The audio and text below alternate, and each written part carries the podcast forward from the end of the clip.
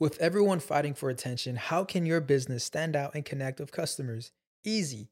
Get Constant Contact. Constant Contact's award winning marketing platform has helped millions of small businesses stand out, stay top of mind, and see big results fast. Constant Contact makes it easy to promote your business with powerful tools like email and SMS marketing, social media posting, and even events management. With Constant Contact, you'll reach new audiences, grow your customer list, and communicate more effectively to sell more, raise more, and fast track growth. Don't know much about marketing? No sweat. Constant Contact's writing assistant tools and automation features help you say the right thing at the right time every time. Plus, you can send with confidence, knowing your emails are actually reaching your customers thanks to Constant Contact's best in class 97% deliverability rate. I'm a small business owner and I believe that this is a great tool for other small business owners. In small businesses, you need to create a team. And if you're starting by yourself, Constant Contact can be the team that you need.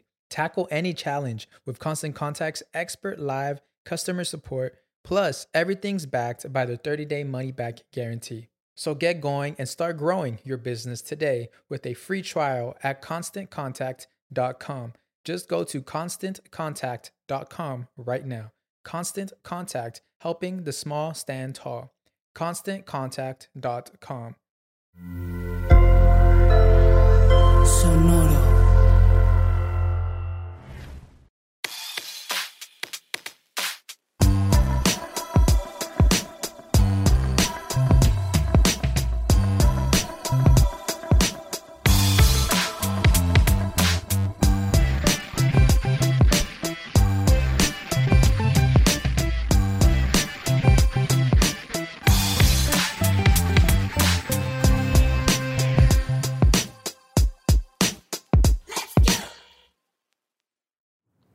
Pues, ¿qué tal? Bienvenidos una vez más a Músicos de Sillón, el podcast donde hablamos de música como si supiéramos algo al respecto. Sí.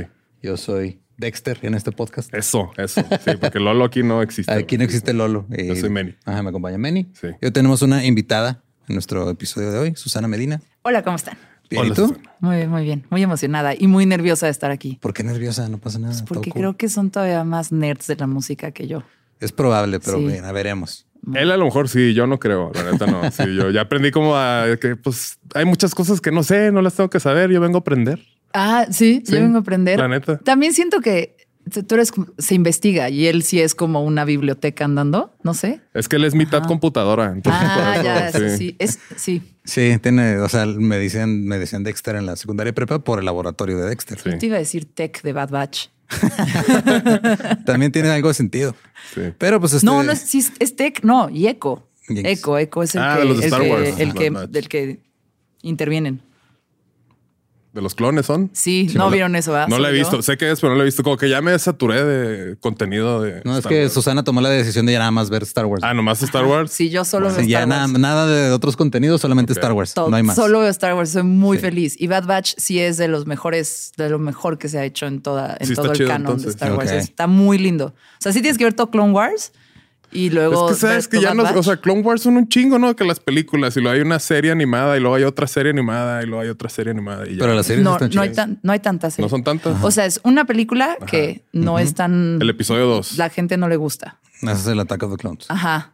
Hay una Ah, peli de, de, de, de clon- Ah, sí, de, de- de Animada, Wars. ¿verdad? Animada, Sí. igualita. Sí. Y luego ya hicieron la serie y las series son como nueve o diez temporadas. Alguien me va a decir, "Eh, no sabías mucho, pero. y se va poniendo mejor. O sea, conforme avanzas, empieza a hacer esta cosa preciosa. De repente hasta se pone psicodélica y, espiritual. Y Aquí nos gustan acá, este. Sí. Y es, es muy chido. Y el final de esa serie es lo más bonito que vas a ver de todo De Star, Star Wars, Wars. junto con Andor. Y el Bad Batch también está muy chingón. Ah. Pero hoy, hoy no trajimos a Susana a hablar de Star Wars. ¿Ah, no? de... Siempre le hago, siempre logro meter el tema. No, sí, Está bien, Se está vale bien, también. sí. Este, cuando estuve, digo, Susana eh, a eso- a- hace cosas, Ajá. muchas cosas con su voz. Perfecto. Tiene el podcast de Mezclas Abruptas, de quien Sonoro también. Estuvo en ¿cuántos años? ¿Ocho años en Radio Ibero? Estuve ocho años en Ibero 90.9. Hablando sin parar. Su- Ajá, Ocho hablando años. sin parar, ocho años, me dejaban ahí, nada más me pasaban agua, de repente Sweethearts Sí, y, y listo. Y, yo, y Jolly Ranchers y ya. es como- Limón y miel, Ajá, así como, sí. ¿no? Haz de cuenta. No, estuve, estuve ocho años, fue mi primera chamba. Eh, yo estudiaba en la Universidad Iberoamericana. Justo elegí estudiar en esa universidad porque tenía estación de radio. eh, y porque amaba el radio y amaba la música y, y- y me parecía fantástico que hubiera una. Ni siquiera entré, o sea, cuando entré no, no, no fue lo primero que hice, fue, ah, sí, voy a ir a, a- a trabajar en la estación de radio desde el primer semestre. No, todavía me esperé. Eh, pero nada, me encantaba la idea de estar, de estar cerca de un lugar así, me encantaba la música y, y, y ese era súper, súper, súper, súper radio escucha de radioactivo y reactor y, e Ibero 90.9. Eh, y nada, de repente ya entré y trabajé ahí ocho años, producía, hacía, entrevistaba, escribía muchísimo, guiones, eh, reseñas, todo.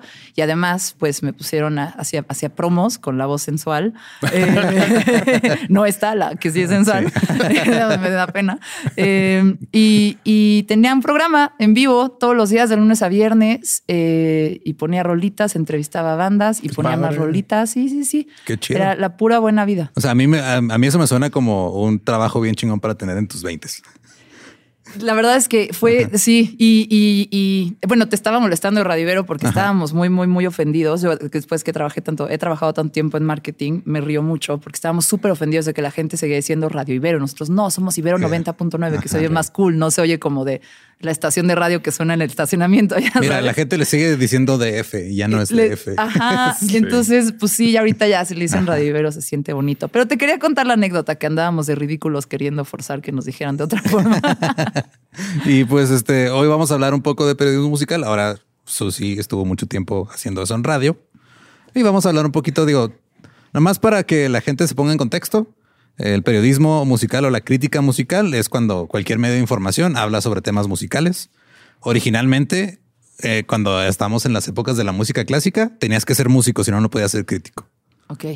Eh, dicen que los valores se perdieron por ahí de los 1800, cuando gente que no sabía eh, literal componer y hacer música empezó a hablar sobre la música. Yo debo de ser una aberración. Cualquiera puede criticar acá ya. Y en sí, o sea, el- los primeros como en los 1840 salieron los primeros como periódicos musicales que eran de compositores que escribían sobre las composiciones de otros compositores y hablaban mucho. Era muy técnico todo. Era de, oh, sí, cuando le metió esta dominante séptima y hizo este cambio la cantante de ópera y todo. Y pues a la gente, obviamente, en esa época, pues no tenías nada más que hacer. Entonces te chutabas toda la reseña ahí le- escrita por un compositor alemán hablando de otro compositor alemán.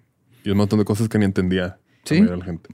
Y en sí no fue hasta los 60, o sea, 1960, que ya el periodismo y la, y la crítica musical se volvió como algo ya de cultura popular, por así decirlo. Y tuvo que ver con la invasión británica. Esos británicos siempre, ¿verdad? Poniendo- Pues sí, no, es que no había necesidad de hablar de música hasta que realmente se hizo comercial y- Sí. y, y una cultura y algo que pudieras reproducir en tu casa y que no. Hablamos mucho en el episodio que fuiste de mezclas abruptas de que la magia, del- o sea, que a mí lo que me fascina de la música es que sea efímera. Sí. Eh, nunca la vas a volver a escuchar igual, aunque tengas el mismo vinil en la misma tornamesa o Sí, va a cambiar algo. O, veas 10 veces a los Arctic Monkeys, como que nunca, no, siempre va a ser una cosa que no vas a poder conservar de ninguna forma, aunque se pasen todo el pinche concierto grabando con sus celulares. Y así, de hecho, hoy vamos a hablar de eso. así. ¿Por qué están grabando? Ni siquiera ven los clips. De hecho, técnicamente los, los primeros rockstars que fueron seguidos por gente que no era como compositor o así, escritor de música muy cabrón, que tenían como ya este estatus de eran estrellas dentro de la música, fueron Liszt y Paganini. Y ellos traían ahí a los periodistas musicales, o sea, no, pero periodistas ¿Son no, normales. ¿Son los que no cantaban? Eh, Liszt tocaba el piano y Paganini. Ah, los confundí con Milly Vanilli. Ok, dije, Sí. Y ellos empezaron ya como em, a, o sea, empezaron a escribir de ellos y salían en revistas que no se dedicaban más a la música y empezaron a escribir de ellos así como reporteros normales. Y ya como que ahí se, ahí se perdieron los valores ya. O sea, ya de ahí es de cómo te atreves a nomás Ahí ya decir les que pedían, había fírmame estas partituras. Ah, casi casi. De hecho, la, Ajá. la canción de Phoenix de Listominia eh, se llama así porque se supone que había mujeres que se desmayaban cuando veían tocar a Franz Liszt el piano. Ok. Órale. Qué loco. Yo hubiera pensado que con Mozart empezó la primera fanea, como lo faneado. Por ser un chavito. O sea, porque era como el Luis Miguel de, de- de la música clásica, que en ese Sí. entonces no era clásica, era música. La música. Era la música Pero era nada como más. este niño que creció, ya sabes. Hubiera pensado que él hubiera sido el primer fenómeno. Pero pues digo, sí fue un fenómeno, pero en cuanto a lo que se refiere a la historia del periodismo en sí, fueron Liszt y Paganini los que ya hasta tenían así este chismes publicados en revistas y periódicos y todo y, estaban de medios que no necesariamente eran, de, música. de, música. y que ya no era, ah, tú tienes que ser este maestro de música o compositor o escritor de óperas para poder para entender que anda de cabroncillo ahí con alguien que no es su pareja. Y algo que empezó a pasar en los 60 fue de que pues ya lo platicamos un poco cuando hicimos los episodios de la invasión británica, es de que la gente tenía esta necesidad como de tener más acceso a, sus estrellas, así que veían a Elvis y es, ah, yo quiero saber más de él. Y empiezan las revistas y los locutores de radio y la televisión a ponerles atención. Entonces, el periodismo musical abarca, digo, pues lo que, lo que tú hacías más, más o menos en radio, está la parte de la televisión y está la parte de las revistas y todo este rollo que empezaron a básicamente formar una industria de la nada. O sea, porque pues en ese momento, si te pones a pensar, tuvo que haber alguien que habló por primera vez de música eh, en una estación de radio o en una estación de televisión. O sea, ahorita ya lo damos como muy por, por hecho, pero por mucho tiempo pues, la, gente nada más escuchaba la música y nadie se ponía a hablar o opinar de ellos o no querían saber más de los artistas en sí. Es que estoy pensando qué contestarte, pero la verdad es que también por mucho tiempo la música no era de la gente. No, o sea, sí en la parte de, obviamente, en, las comunidades y cuando las hacían entre ellos, pero, pero como la alta música, la música que se tocaba en las óperas o en los salones de, los privilegiados desde aquel entonces, pues no, no estaba en las manos de las masas, entonces no había, no había de qué hablar, ¿no? sí, exacto. O sea, si querías música o tenías que saber tocarla tú y comprar las partituras. O tener acceso a ir a ver. Exacto. Tu compa de la tribu que sí les debe los tambores, güey. Y pues no había como que mucho que reportar. No sé, así como que, ah, sí, la vecina ya se aprendió una de Beethoven en el piano. el güey que llegaba a la fiesta con sus partituras en vez de llegar con sus CDs, ¿no? Es que yo siempre cuando... Me va lamento boliviano. siempre en secundaria o en, primaria, así que un trabajo de equipo ya con mi carpetita de, CDs, ¿no? Pues para poner acá. Entonces yo, creo que llegaría con mil listas de de rolas. Tócate todas estas, güey. Oye, el otro día me enseñaron a mezclar con, con discos de vinil, con vinilos. Yo no sabía mezclar con vinilos. Eh, aprendí rápido y me gustó muchísimo, pero lo que me cagó fue cargarlos. Ah, pues bien pesado, ¿no? Ajá, está bien pesado, sí. De hecho, una vez este, allá en Juárez nos, nos contó Badia que hubo una fiesta, se los llevaron ahí y en Juárez había unas camionetas que en la parte de atrás traían una como una jaula que les decían las campers. y ahí te metía la policía y te paseaba para, para pentejarte un rato. Y hacía tanto calor ahí adentro que al DJ se le derritieron los viniles. Ah, verga, Y también ¿Dónde está la CMDH? Cuando la necesitas. Cuando la necesitas. Entonces empieza a pasar algo en los 60 con los reporteros musicales que se volvió como que, o sea, no le pusieron nombre hasta años después, pero entre los 60 y 70 referirte a la música como pop y rock daba lo mismo. Ok.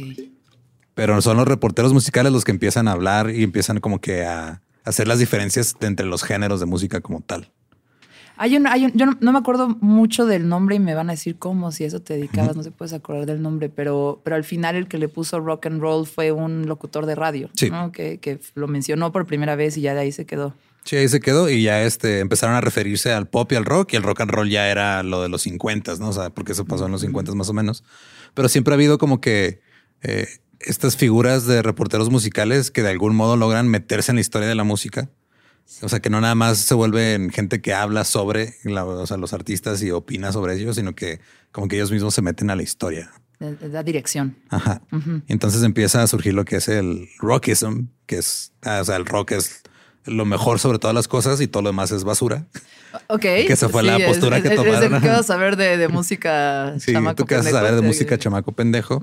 Siguen los rockisms. Sí, en el año de 1970. Siguen por ahí de los 60, 70 ese era como se manejaba, pero le pusieron nombre por ahí del 80 y algo. Y luego después de eso sale el pop optimism en los 90 que es la gente que dice, oye, el pop también merece este, que hablemos bien de él. O sea, no nomás es... Nomás el rock. El pop optimismo. Pero el pop, yo le llamo el pop digno, que es el pop bien hecho. No el de biblioteca, de sacamos los beats de loops que ya están ahí en las bibliotecas grabadas, sino como el que... David Bowie acá, ok. No, no, no. O sea, pues el que, el que hacía Timbaland, ¿no? Eh, ah, bueno. Bueno, y Quincy Jones, ¿no? Pero, pero, pero creo que, creo que ahí es donde de repente todos empezamos a voltear a ver pues de repente, ¿no? Pitchfork en los 2000 jamás hubiera reseñado algo de Destiny's Child y de repente Beyoncé es el mejor disco del año. Ya sí, de hecho, justo llegaremos a... Siempre sale, en todos los capítulos sale Beyoncé. Lo iba a mencionar ahorita, pero no hubo necesidad. A mí me, mama, me mamó el último disco de Beyoncé. Es una cosa preciosa, hermosísima. los voy a invitar a mi listening party. Sí. Me, compré el vinil. Y, ah, no lo he abierto desde hace meses porque quiero hacer una sesión de escucha. Jalo con touch, ¿no? yo me puedo llevar algo. Sí, sí, yo te puedes ver, pero sí es como muy música de eso, ¿no? sí, yo jalo, la neta. Sí, sí. y aparte, creo que es como una especie de tributo a la música bailable en la pues historia. o sea, es como una especie de resumen y reinterpretación de. de, ¿Cómo se acuerdan de los primeros videos virales así de History of Dance? es eso, pero, en, un álbum acá, sí, sí. Son unas clases de baile.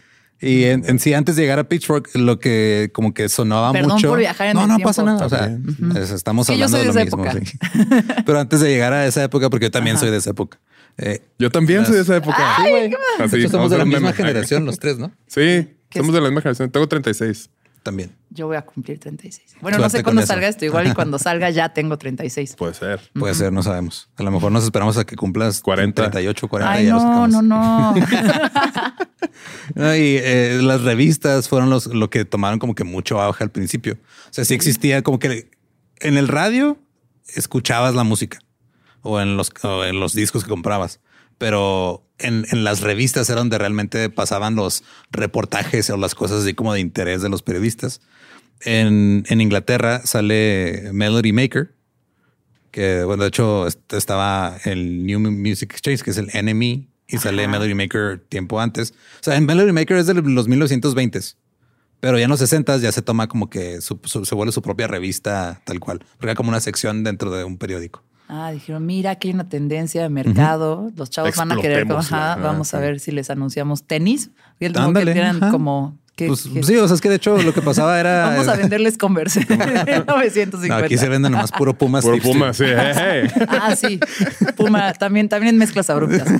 a huevo. Ajá. Eh, entonces está, mira, en el lineup de esa campaña está eh, Músicos de Sillón, Mezclas Abruptas y Dana Paola, ¿eh? O sea. Básicamente somos este, compañeros. Somos compañeros de Ana Paula. Me encanta. Entonces Melody Maker se concentraba en el jazz y New Musical Express, Enemy, se, se, empezó a perder terreno porque Enemy empezó a hablar de rock y de lo que le, gustaba a la chaviza. Entonces Melody Maker dijo, pues, tráete a chavos a que escriban sobre lo que quiere la chaviza y empezaron a, esta pelea eh, entre Enemy y Melody Maker que duró 50 años más ¿Eran o menos. enemigos? Corte A, Almost Famous. Prácticamente, sí. Esa movie es, es, mi película favorita. No la he visto, güey. ¿Cuál es esa, la de Almost Famous? Es la de... ¿La Lady Gaga? No, no. No, ah. Es una película que tiene que ver, o sea, eh, Cameron... Es alguien que, quiere ser famoso, pero casi, es famoso. Lo logra, Simón. Ok. Es sobre un chavito Jamás me lo hubiera imaginado. que justo quiere ser este, periodista musical. Ah, sí, no lo he visto. un chavito de, Rolling Stone, ¿no? Y empieza a escribir este, pues, o sea, cosas para Rolling Stone y se va de gira con una banda. Simón. Pero los de Rolling Stone no saben que el güey tiene 15 años. Okay. Y está basada en la vida de Cameron Crowe, que él fue escritor para Rolling Stone cuando tenía 15 años. Va, va, va. Ya, sí. Fíjate. Que de hecho, pasando al otro lado. También del perdió la virginidad. Esa es otra cosa muy importante que ah, periodista en, en, el viaje con las, con las band-aids. Con las band Eran las groupies, pero no puedes decir groupie porque ya son band-aids. Eh, de la banda, ¿cómo se llamaba? Stillwater. Stillwater. I'm a golden god and I'm on drugs. Sí. son, estas son cosas que pasan en la película. Luego todos cantan juntos en el camión Tiny Dancer del Elton John y es así súper icónico. Pero es ese momento como en el que lo mejor que te podía pasar en esa época si no eras músico era ser periodista Exacto. Sí, estar ahí justo sangueando con toda la raza. Eh, Melody Maker empezó a sacar artículos sobre Led Zeppelin, Pink Floyd, eh, Cat Stevens, Steely Dan en los 70s.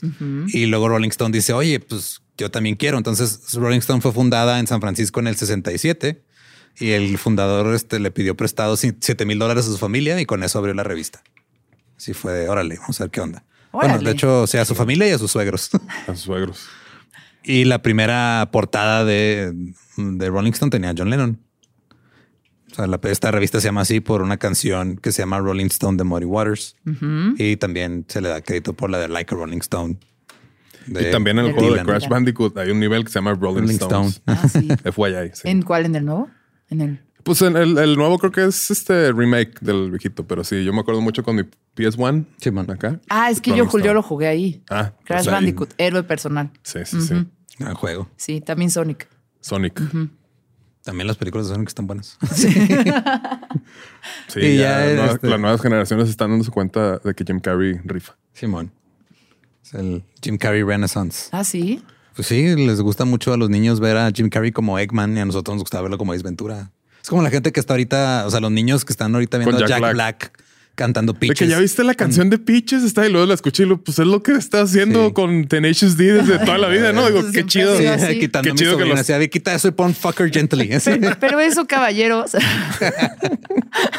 eso creo que es la, que lo que hace ese güey. Es comedia atemporal, Sí, timeless. está muy chingón. Sí. Sí. De Amo hecho, a Jack Black.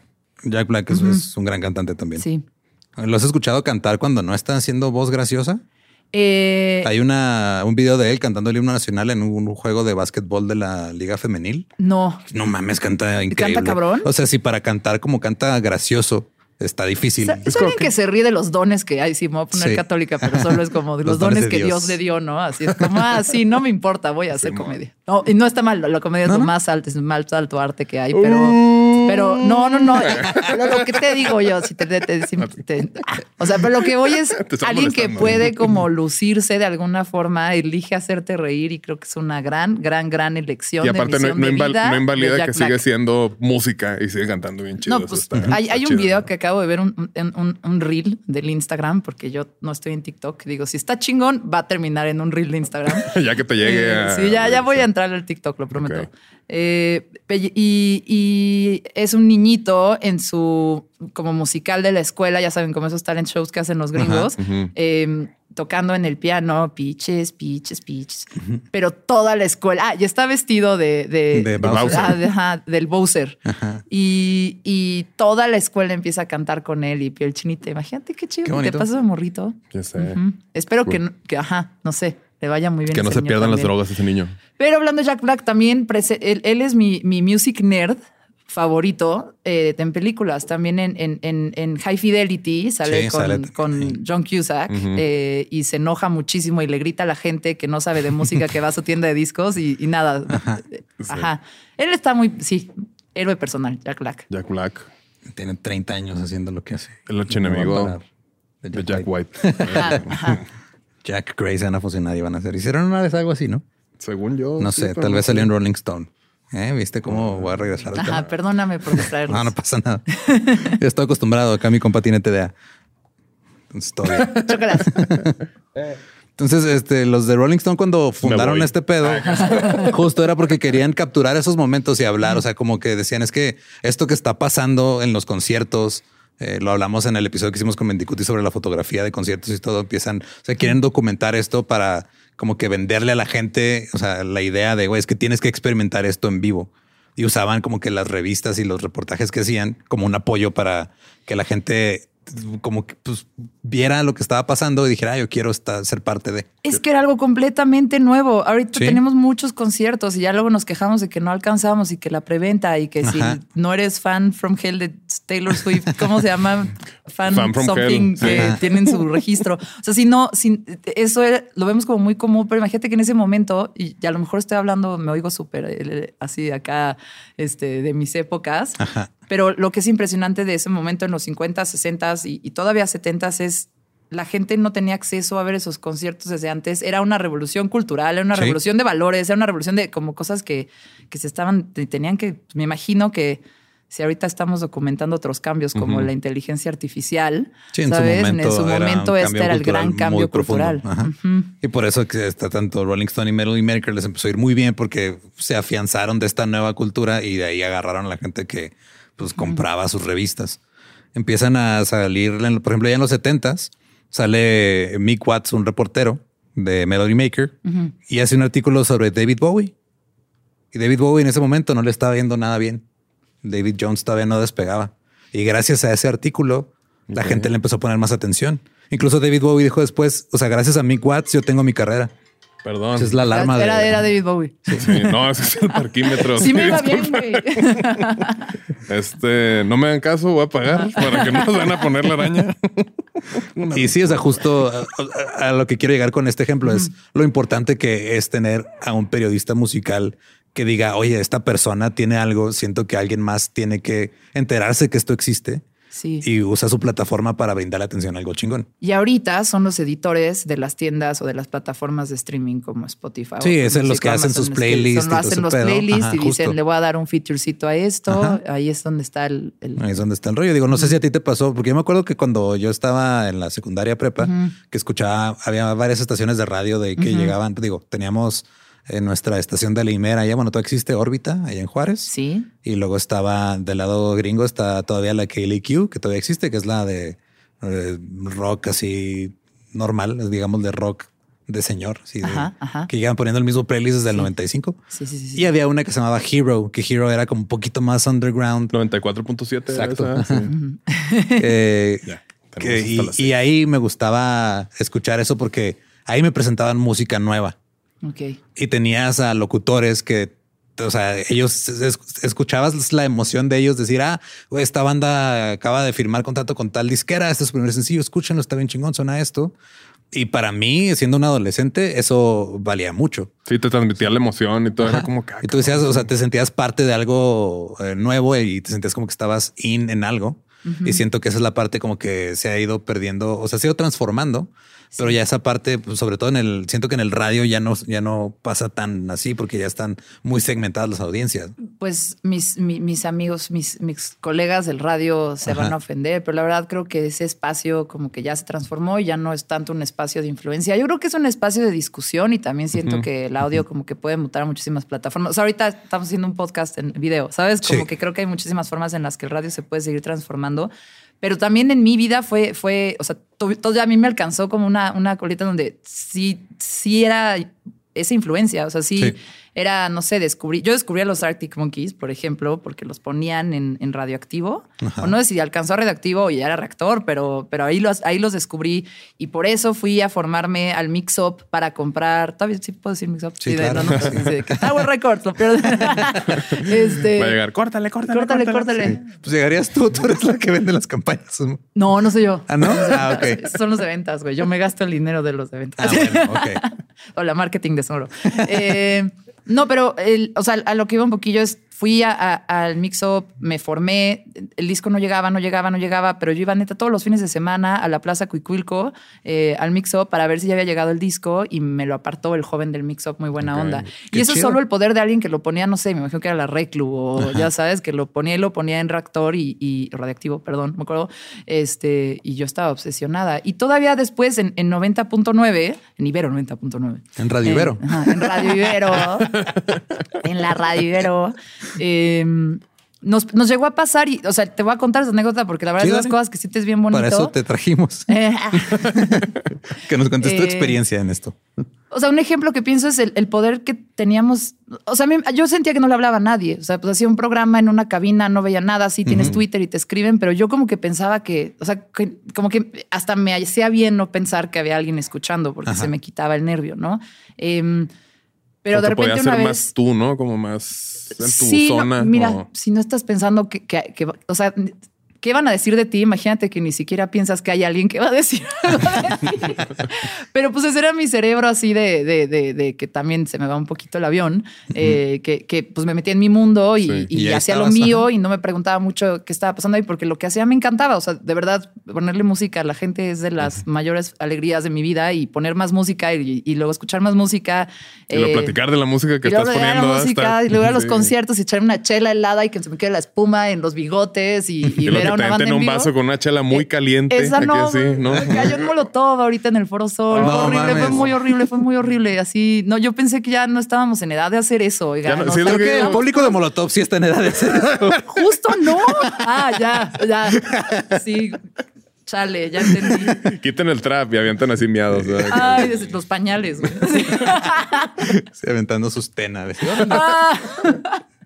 bueno, pero una vez me llegó un tweet que decía, porque obviamente Nivel 90.9 era puro snob, Y, pues, güey, en ese entonces si hablabas de Justin Timberlake, ¿qué te pasa, güey? Poner a Justin Bieber, sorry, en el radio ahí era un sacrilegio. De hecho, una vez me peleé con Leonardo Arriaga porque puse Beyoncé que aquí por no el hay rockismo, güey. ¿Cómo era? Optimismo aquí no. Ni sabían el término. No abren Pitchfork. No, y, un día me llegó un tweet que decía: Gracias a arroba Susy Rain me pude, eh, entendí por qué está chido Justin Timberlake. Y fue como, ¡Ah! Se gente escuchando, güey. Sí, Qué chido. Gente escuchando, pero esa es una anécdota personal y a mí me ayudó mucho. Pero una cosa que estuvo muy padre de, de Ibero 90.9 es que de repente sí hizo que bandas vinieran. Estaba, ¿se acuerdan de Astro? Una banda chilena que tenía una canción precisísima. Siento que te va a gustar porque era como medio, okay. medio era la rola. Después se volvió como muy electro, pero tenían una que se llamaba Maestro Distorsión. Ok, va a estar en el playlist. Este Ajá, está muy chingona esa rola. Y la, la descubrieron, yo qué sé, en un blog eh, porque David Hernández, que era el programador musical de Vero 90.9 y sigue siendo la persona que más sabe de música y el mejor gusto musical del mundo, eh, ese güey los descubrió, los empezó a programar en la estación, todos, a todos nos encantaba, lo poníamos y pegaron cabrón y terminaron viniendo a México un montón de veces a hacer un disco, o sea, nada más de que a alguien le gustó un chingo su rola del radio, en ese momento pues tuvo mucho poder y, se convirtió en una gran historia que ahora ya Astro no existe, pero vinieron hasta el, hasta el Vive Latino y dos sabes. O sea, ese es el poder de justo cuando el poder de la radio. El poder. cuando trabajan, o sea, tanto los medios que de difusión junto con los artistas y hacen clic chido, esas son las cosas chidas que pasan. Que justo lo que hacían. Ese era el momento. A mí me tocó el final. lo, que hacían las revistas en esta época, por ejemplo, gracias a Melody Maker, empezaron a, poner atención a otros géneros que estaban como más underground, ¿no? O sea, que dijeron, ah, un, reportero dijo, güey, escuché una banda de punk, deja, voy a hacer un reportaje del punk. Y de repente la gente se entera que existe este movimiento. empiezan a, hacer cobertura sobre el reggae y el soul también. Ajá, y empieza la gente a poner atención a un género que a lo mejor no habían, este, lo, lo, habían pasado así por encima. Y luego les cae. Y luego ya, y luego llega The Clash y mezcla todo junto. Ajá. Y lo que empieza a pasar en, en, Inglaterra no pasó tanto, pero en Estados Unidos, que siento que tiene que ver con el hecho de que es un país con mucho ego. Eh, los, los mismos escritores y editores de la revista Rolling Stones empiezan a volver rockstars ellos entra gente como Hunter S. Thompson a escribir Hay otra película de The Boat That Rocked. Dale. Ajá. Que todos son de una radio pirata y todos son más rockstars que los rockstars. Y, empiezan como que a volverse personalidades los mismos escritores. Y empiezan ellos a, digo, Cameron Crowe, Lester Banks, se vuelven así como estas figuras míticas que ya se sienten ellos con el poder. O sea, ya se dan cuenta de yo tengo el poder de hacer o chingar a quien yo quiera. Y eso ya a mí se me hace que es donde se empieza a desvirtuar un poco el, el punto. O sea, porque ¿Para qué quieres chingar a alguien o para qué quieres darle una crítica negativa a alguien nada más para que la gente diga, oh, ese güey es bien edgy? O sea, a mí no. para, qué quieres usar tu poder para el mal. Sí. así se crean los supervillanos. Así dijo tío Ben. bueno, ya no quiero intervenir. No, no, adelante. Pero creo que yo siempre he estado muy en contra de todos los críticos de, de, cualquier cosa, ¿sabes? Que, pero particularmente a la música, que, que, que, lo, que están buscando que está mal. ¿No? En lugar de, hay, hay, o sea, creo que con la música siempre tienes que ver si te puedes sorprender y luego decir, si no me sorprende, a lo mejor hay algo que todavía no entiendo, como a mí me pasa con Taylor Swift. Eh, digo, no voy a insistir mucho, ¿no? La vida es corta, escucha música que te guste, pero, pero pero sí creo que, que de repente en lugar, e, esa gente que tuvo mucho poder y que empezó a usarlo como para encontrar qué está mal y yo verme más inteligente, no, no le está haciendo bien a nadie, ni a la cultura, ni a los vibes de la gente. O sea, perdón que me ponga. Eso empezó a pasar mucho después de los 60 que se acaba, pasa el Summer of Love y empieza todo el desmadre ya de las guerras y todo el, el asunto post-hippie eh, llegan estas personas que se hacen llamar a sí mismos intelectuales, que digo, si eran personas muy capaces, que tenían de repente cosas muy chingonas que compartir, pero luego se enfrascaban a veces en el tirarle mierda nomás porque sí. De hecho, Rolling Stone ahorita ha sacado ya varios artículos de ellos diciendo 15 reseñas eh, de discos que no entendimos en su momento. O sea, de cuando le tiraron mierda a Led Zeppelin, cuando le tiraron mierda a Jimi Hendrix, cuando le tiraron mierda como algo es que esto está mediocre y no está chido. ¿Quién sabe qué? Porque es alguien que tenía que ir a terapia, güey. ¿no? O sea, ya decía la prueba del tiempo, tú te equivocaste. No, no, no, nada de eso. O sea, yo creo mucho que hay, hay, hay. Me pasaba con Lana del Rey, ¿no? Cuando empezó a sonar, la poníamos en 99 y todo. Ajá, video games. Sí. Eh, y como que empezaron a decir, no, es súper fake y no está chido y ves esta cosa como medio falsa y quién la hizo, ¿no? Así de todo ese rollo. Es como, güey, ¿qué importa? La rola te gusta. está chida. La rola te gusta. O sea, no hay que juzgar a la morra. La rola está muy chida, hay que ponerla y es, y es lo único. Y si no te gusta, en lugar, pues igual y nada más no la pones, ¿no? Sí. Ah. Exactamente. O sea, como que también saber identificar que pues, tu gusto es una cosa y ser objetivo como para que la gente desarrolle su propio gusto también, ¿no? O sea. De, hecho, algo que les pasó a Rolling Stone en los 70s, a finales de los 70 fue que se mudaron de San Francisco a Nueva York porque los editores empezaron a quejar de que San Francisco ya no estaba cool, ya no era lo, de antes. ya antes era como que una ciudad en la, que. en lugar de hippies, la, tierra de, Es hate, ¿no? Hate, la, o hate, hate, la calle en, en, San Francisco, que es donde están todos los hippies. los haters. Ajá, los haters. No, ya no, ya no, ya no eran hippies, ya no era gente cool, ya era, sí, ya era puro turista. Entonces, ya no estaba cool y mejor se fueron a Nueva York y empezaron a absorber, o sea, se empezaron a volver el establecimiento. Empezaron a absorber a revistas más pequeñas como mm. Cream, CBGB también. Sing Out. Fue en los tiempos de CBGB. Ajá, en los 70 este, empezaron a mandar muchos este, fotógrafos a CBGB a que cubrieran eso, pero lo cubrían con, con cierto desdén también. O sea, es como que la gente quiere ver el punk y les voy a decir por qué está mal. o sea, ese era el tipo de, de, vivir que tenían en los 70s. Y en los 80s, en, en Inglaterra, hubo una huelga y te dejaron de publicar Melody Maker y dejaron de publicar Enemy. Luego volvieron con un nuevo diseño, nuevas cosas y ya se volvieron como que más orientados hacia la música popular, porque ya decían como que okay, otra vez estamos perdiendo gente que compra la revista. Tenemos que dejar de escribir tantas cosas sobre bandas que nada más escuchan 10 güeyes y ya tenemos que abrirnos un poquito más a eso. Aunque sí hubo un pedo en, un güey que dijo, no, ni madre, yo quiero escribir sobre The Smiths. Y ese güey hizo que The Smiths fueran el hit que, que fueron, porque dijo, o sea, dijo, yo no quiero poner a ese artista pop que no trae nada en la portada, yo voy a poner a The Smiths. Y ese cambio fue algo como lo que pasó con David Bowie. Ok. O sea, que de repente ya tienes allá Morrissey antes de que se volviera un Pero los Smiths tienen este potencial pop masivo increíble. O sea, sí veo más difícil que pegar a Sonic Youth o los Pixies, ¿sabes? Ajá, eso sí. Mm, pues sí. Y Rolling Stone en los ochentas ya empezaron a hacer cosas como para reenfocar su imagen y ya dejar de ser una revista exclusivamente de música. Y era una revista de entretenimiento en general. Se hicieron un MTV antes que MTV. Sí. y eh, estrenaron su nueva. ¿Y cómo le salió? ¿Cómo están ahorita? Pues ahorita más o menos bien, pero ya no son, o sea, ya no representan lo que representaban en su momento. Lo que sí es de que empezaron a hacer, o sea, ya cuando Rolling Stone se considera que de plano se vendió al mainstream, fue cuando empezaron a sacar su edición anual del Hot Issue con así este fotos sensuales de artistas y ese pedo. Yo me acuerdo que una vez muy polémica que pusieron a Lady Gaga o alguien como muy popero en la portada y fue un dramón. Y ese drama fue ya en los 2000 Sí. Que ya en los 2000 fue donde empieza a ya volverse más mainstream la idea del. O sea, ya, donde los reporteros que nomás entre ellos decían optimismo, ahora ya se lo dijeron a las masas. Sí. mira, no, es que sí hay que hacerle caso al pop y la chingada. En los noventas, el Melody Maker empezó a cubrir el. Hay que hacerle caso a la música. la neta, sí. ¿Puedo hacer una nota adicional? es que me quedé pensando en lo del periodismo. Yo creo que el rol del periodismo no es necesariamente decirte si está buena o mala una rola o buena o mala un disco. Es como decirte, mira, este güey es este artista que tiene estas influencias, que está sonando así, esto es algo que yo destacaría, esto es algo que a lo mejor está tenso, me está recuerda a esta otra banda de hace unos años, no sé. Pues, Ajá, o, puedes decir como, güey, me, provocó estos sentimientos, o a lo mejor a mí me tocó, o sea, ya cuando entra la parte como, como de opiniones, a mí me costó trabajo y pues sí, este es un disco para dormir, ¿no? A mí, ¿no? o sea, a lo mejor yo porque soy muy tímida para dar, pero sí creo que, que, que en el momento en que los periodistas y, los DJs de radio y los DJs de fiestas o lo que sea se ponen de snobs y, buscan destruir algo, en realidad luego tienes que estar haciendo 10 años después otra vez tu chamba, güey. Y hacer una te hacen una reseña nueva y quedas mal.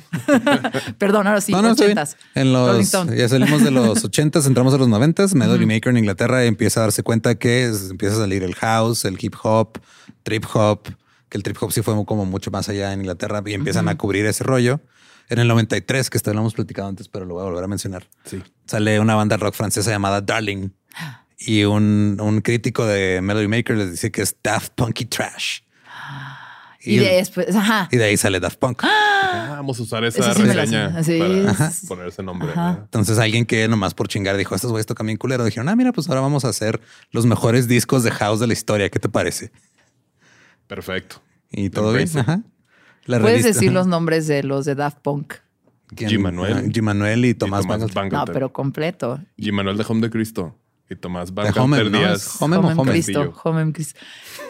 Sí, era horrible en, en, la radio cuando tenía que decir nombres en francés porque pues una no habla francés, ¿no? Cristo. Y luego ya este Rolling Stone en, los noventas se empieza a convertir en una revista que ya se empieza a meter en pedos muy políticos. Y en los 2000 de hecho, se vuelve, o sea, los periodistas que entraron nuevos a Rolling Stone empezaron a destapar el pedo de colapso financiero, el pedo de este cosas, o sea, como cosas como que ya trascendían. ¿De acoso sexual? ¿O eso fue hasta los No, eso fue eso ya hasta los, 20. hasta los 20. 2010. Pero eh, Enemy terminó absorbiendo a su enemigo Melody Maker. En el 99 Melody Maker se relanzó porque otra vez están teniendo pedos de ventas. Y luego en el 2001 eh, y IPC Media, la que era dueña de, de Enemy, le dijo a Melody Maker, ¿sabes qué? Te vamos a absorber. Deja de existir Melody Maker, se junta con Enemy y ahora ya no son enemigos. Hicieron un Disney. Hicieron un Disney. Y Enemy en el 2001. Enemy no mo. Ya no eran. en, el 2001, Enemy es, es, quien le empieza a dar mucha plataforma a todo el movimiento de los DAS The Strokes, The White Stripes, The Vines. The Sums. A mí me gustan No, los Sums era burla, ¿no? Sí, sí, el video, ¿no? De que The, the mm. Sums acá. Sí. A mí me gustan mucho de esos. los de The. Todos los, los de The me encantan. Y justo en esta época. The Vines. Ajá. The Vines. The, the Led Zeppelins. The, Led los Hives. The Hives. Ajá. Uno de los mejores shows en vivo que he visto en mi vida ha sido The Hives. The Rock. Yo los he visto muchas, muchas, muchas veces porque todas las veces que se ha podido, o sea, que me toca un festival o que ya sea trabajando por gusto, sí es una banda que, que sí es de las mejores bandas. Que la última vez que fui a la Plaza Condesa, creo que fue a ver a The Hives. Ajá. Sí. Ay, el Plaza Condesa. Ya. Ya. es un foro en la Ciudad de México, por si. Era. Era. Era. Tenía, estaba muy chingón sonando. La última vez que vi a alguien ahí fue a Hello Seahorse. A Hello Seahorse. Uy. Con el, Cuando puede decir que de Hello ah, Con el de Hello Seahorses. Ajá. Sí. Con el disco estimulante. Saludos, saludos a Hello Seahorse y a Bonds que tienen nueva rola. Ah, sí, cierto. Tiene poquito que la estrenaron. Sí, sí, sí. Unas semanas, digamos, para no errarle a la fecha. sí. Y en los 2000 justo empieza el Internet a tomar como que un poquito más de forma. Salen todos estos blogs musicales independientes. Había una madre que se llamaba el Hype Machine, que básicamente hacía lo que hacen ahorita los playlists de las plataformas. Tú, si alguien, o sea, dentro del Hype Machine, que era un agregador de blogs, publicaba una de tus rolas en un blog post y de ahí pegaba, eso era como la nueva portada de una revista, por así decirlo. Entonces empieza a salir Pitchfork, que se, Pitchfork empezó a finales de los noventas con otro nombre, que se llamaba Turntable, y luego ya se empieza a volver. Empezó como un blogcito de un güey que nomás quería hablar de música. Ajá. Y se convirtió después en un monstruo. Literal. Como sopitas.com. Ándale. Saludos a sopitas. sopitas.com. y empezaron, o sea, el que lo empezó este Shriver en el 96, se acaba de salir de la prepa cuando empezó Turntable antes que se llamara Pitchfork. Ahorita acabo de tener un momento como el de Ratatouille que ves que, prueba y empieza a tener como regresiones y, estas cosas que estás mencionando, yo creo que me las borré a mezcalazos. Eh, pero eh, como Belinda con la manzana, pero tú con Sí, no, 100%. ese es como mi cuarto video favorito del internet. Sí. Em, admiro su valentía. Sí, saludos a Belinda que nos escucha. saludos a, sí, nada. Pero me gusta mucho la rola con Los Ángeles Azules. Está buena. Es una gran rola. Bueno, eh, me, estoy acordando de Hype Machine y todo esto que estás mencionando. Ahí fue donde yo estaba así como que en mi auge de estar consumiendo música lo más que se pudiera. Ah, es que este güey era como los de la Matrix que se me así, pero tenía, tiene amigos que no conoce que son cibernéticos. rock. Ajá, sí, güey, literal. que se que se pasaban. Que yo, ajá, o sea, la versión de Pirate Radio de esa época era éramos mis amigos del internet y yo, porque nosotros todos los, los leaks así de que salían antes de, de, de, que salía el disco a la venta, yo los distribuía en internet. Ah, yo, yo era la que llegaba y decía, ay, ay, Lolo, me prestas tu disco duro, por favor. Sí, yo tenía que mis mejores amigos me pasaba toda la música. Ajá, y tú triunfabas y no hacías la tarea. Sí, o sea, como... Siempre. como tenía... Siempre desde la prepa. sí. desde la prepa. Sí, eh, de hecho, justo eso me gustaba mucho ser a mí. O sea, me daban acceso a esos servidores a cambio de que yo dejara mi compu prendida con internet y se estuvieran bajando la gente los torrents. Y yo bajaba así de 10 discos al día. Escuchaba dos, tres horas de cada uno y luego decía, ok, este sí me lo quedo para mí, este nomás para distribuir. Ahora quiero hacer una nota aquí porque esta parte de historia musical ya la tengo más presente. ¿no? Eh, fíjate que cuando dijiste list y así dije, ay, bueno, no sé qué tanto. Ah, eso nomás era como para darle un marco histórico. No, se me hace padrísimo. Aprendí algo ahí muy, muy, muy interesante. Yo te digo que yo pensaba que el primer rockstar de la música era Mozart. No, sé. Pero, Mozart también sacó una canción sobre mamar culo. Bueno, se llamaba Lick My Ass. Lick. Lick My Ass. Sí. Es neta, güey. No estoy mamando. Yo pensé que porque vas a poner al Mozart de esta generación. No, no, pero es neta, es en serio. Tiene una partitura que sí se llama. El güey sacaba, sacaba canciones o partituras con nombres controversiales para hacerse ah, la de Mike Milkshake drinks all the boys in the club, ¿no? Algo así. In the yard. Pero sí, ese, ese fue mi.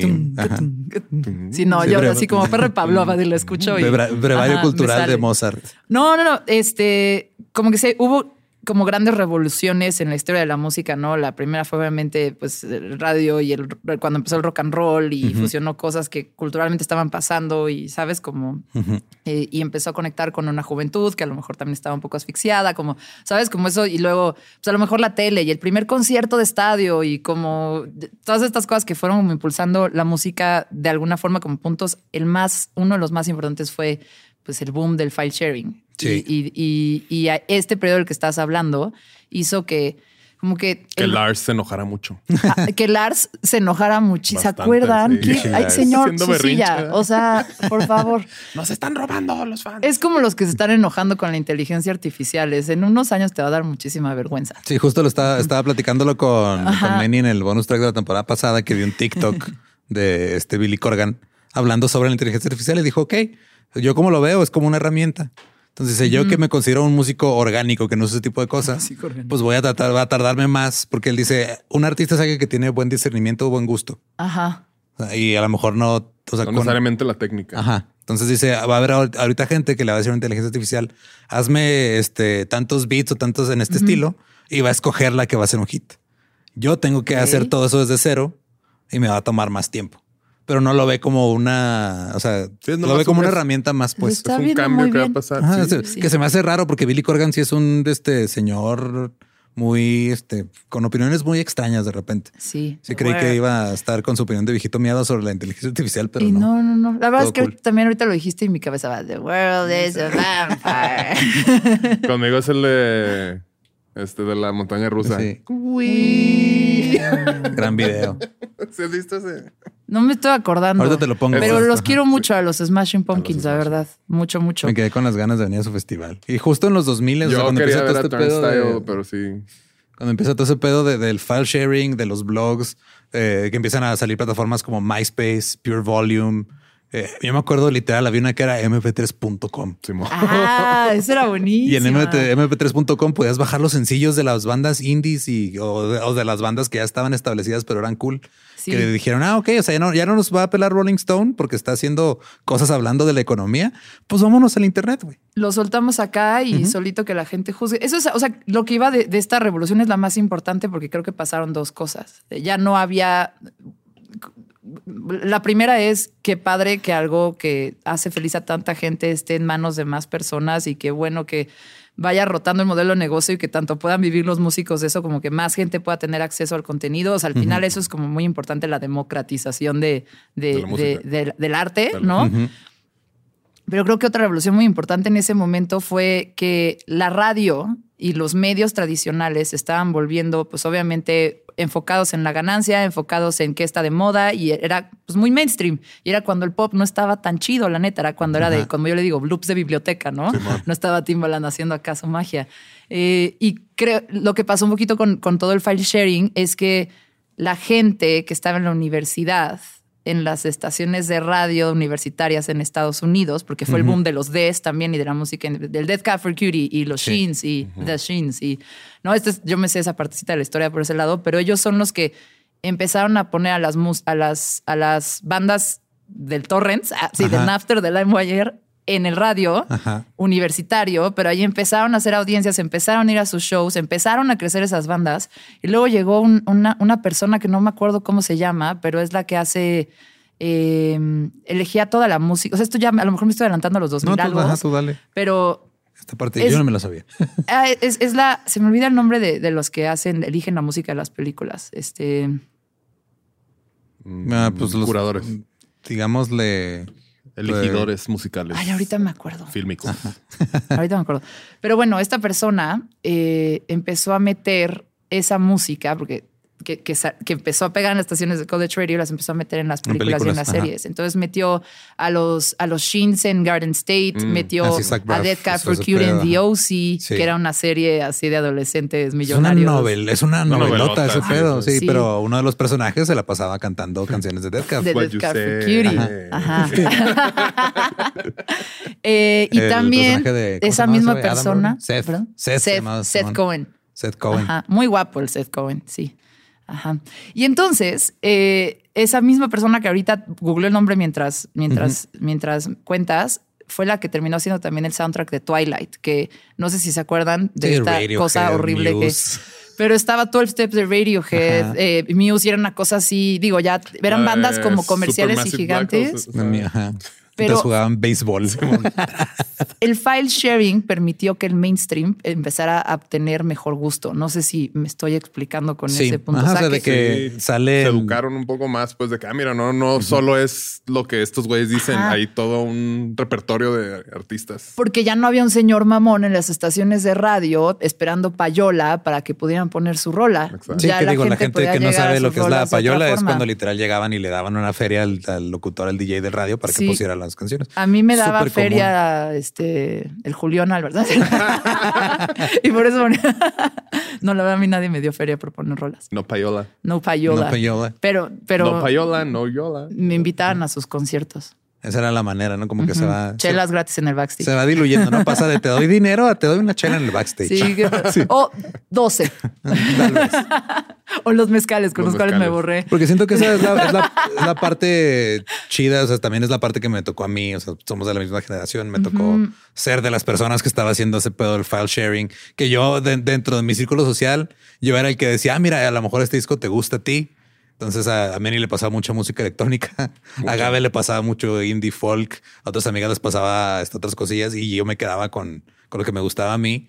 Y s- era como, yo lo veía nada más como que "Ah, eso es, es mi hobby, es lo que hago Sí. pero luego se empieza a convertir en una, así como les pasó a las revistas en su momento, Ajá. que justo es como que donde quería llevar como eh, eh, que es un movimiento que se ha repetido en diferentes medios. Ujú, O sea, sí, pasa en el nuevo radio, pasa en la televisión, pasó en MTV, que hicimos un episodio, el episodio octavo de la tercera temporada sobre MTV, que es, es más o menos lo mismo. O sea, llegan, se establecen, se convierten en el establecimiento y luego llega algo más y los tumba.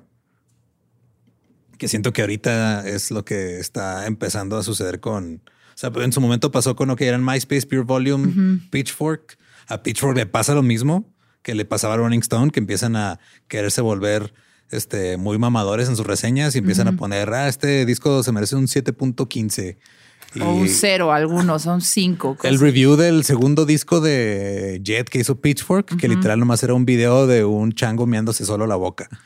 De Esa era la ya, reseña. pues, sí, ya. Ya me acuerdo. ¿Qué, qué, qué les pasa? ¿Qué digo? Harvey ¿Qué es lo que yo decía? Es como Sí, que está tan mal en ti. ¿Qué está tan mal en ti que tengas que decir? O sea, Le voy a dedicar tiempo y energía para. ve, yo me estoy encabronando. Encabrónate, Entonces, ahí va. Ahí madre Pitchfork. Un día fui a ver stand-up de gente nueva, peros nuevos. Eh, y la neta es que llegué y me senté, estaba acompañada de una amiga, y me senté y dije, güey, qué hueva este pedo, ¿por qué estoy haciendo? Y en eso como que me entró un policía, yo supongo que de la moral, güey, o de la buena ondeza, y así como un policía dentro de mí, que cuando ya la arma de pedos, no, güey, acuérdate que tiramos buena onda. Salió güey". Kronk aquí así. No, y, y lo que pensé es, güey, esta es una persona que tiene una necesidad creativa como todas y que se está aventando a exponer su creatividad y su forma de arte y su expresión y su ser a más personas.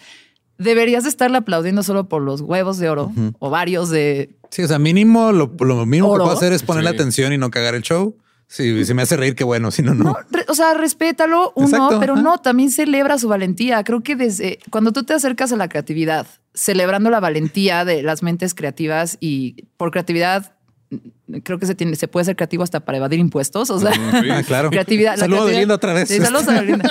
Eh, No, por, o sea, por creatividad, y ya hablando de industrias creativas así, es, yo creo que hay que celebrar la valentía de la gente que logra exponerse eh, y acercarte con respeto a lo que producen. Y yo he pecado muchas veces de decir, ah, esto es una cochinada. Sí, a mí o también no me pasó. qué". La trova nunca, ¿no? Pero, pero sí. No hay gente que le mama la trova y es como que Ajá. yo por qué estoy diciendo eso. Si a mí no me gusta, pues nomás no lo escucho. Es como, Exactamente. sí. Y si no te gusta, ok, di por qué no, di dónde crees que se repite, di que, que hay de bueno también o qué oportunidad viste. Pero faltarle respeto hacia un artista con el poder que tenía Pitchfork en su momento se me hace re mala onda y esa persona espero que esté súper arrepentida y haya cambiado su vida a partir Digo, de ese porque hubo, pasó, pasó algo similar. No me acuerdo qué disco fue, pero también Rolling Stone una vez publicó una reseña en los ochentas, me parece, que la parodiaron después en la película de Spinal Tap. eh, que también era una reseña de dos palabras de básicamente esto es caca. y ya, o sea, y esa, esa no es una reseña, güey. No estás reseñando nada. Eso es una opinión. Sí, no. Estás opinando que a ti te parece caca eso, Ajá. pero no estás ni siquiera argumentando el por qué. O sea, nomás es de y, y eso es en lo que caían muchos. O sea, siento que lo que lo que me ha tocado ver en los últimos 10 años es de que ya la- o sea, el- a través de Twitter, ahora a través de o sea, Twitter, YouTube, Facebook, Instagram, TikTok, a la gente le gusta que le den una opinión que pueda repetir.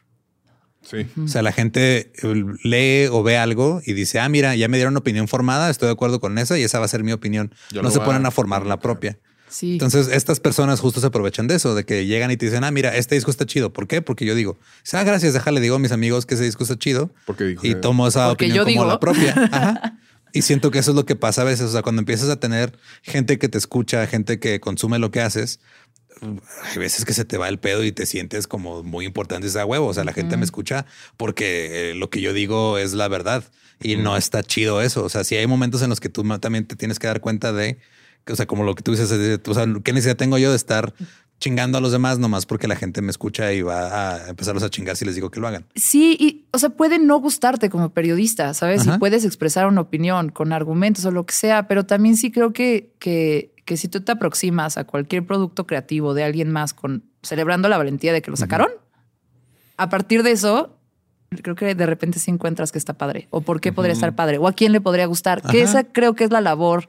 De un, de un DJ de radio o de un curador. musical o de, Sí, ¿sabes? Es Acá, como, ah, ¿esto para qué es? ¿Dónde esta, cae? Ajá. Esta rola creo que te va a gustar a ti, que te gusta. O nada a mí más me no caga la- la madre. a ti o que te nada gusta más la no mierda. pongo, o sea, o nada más no la pongo y paso, Sí, pero cagarte en el en, en la cosa preciosa que, o sea, hablo del güey que puso una reseña y era un, chango tomando su pipí.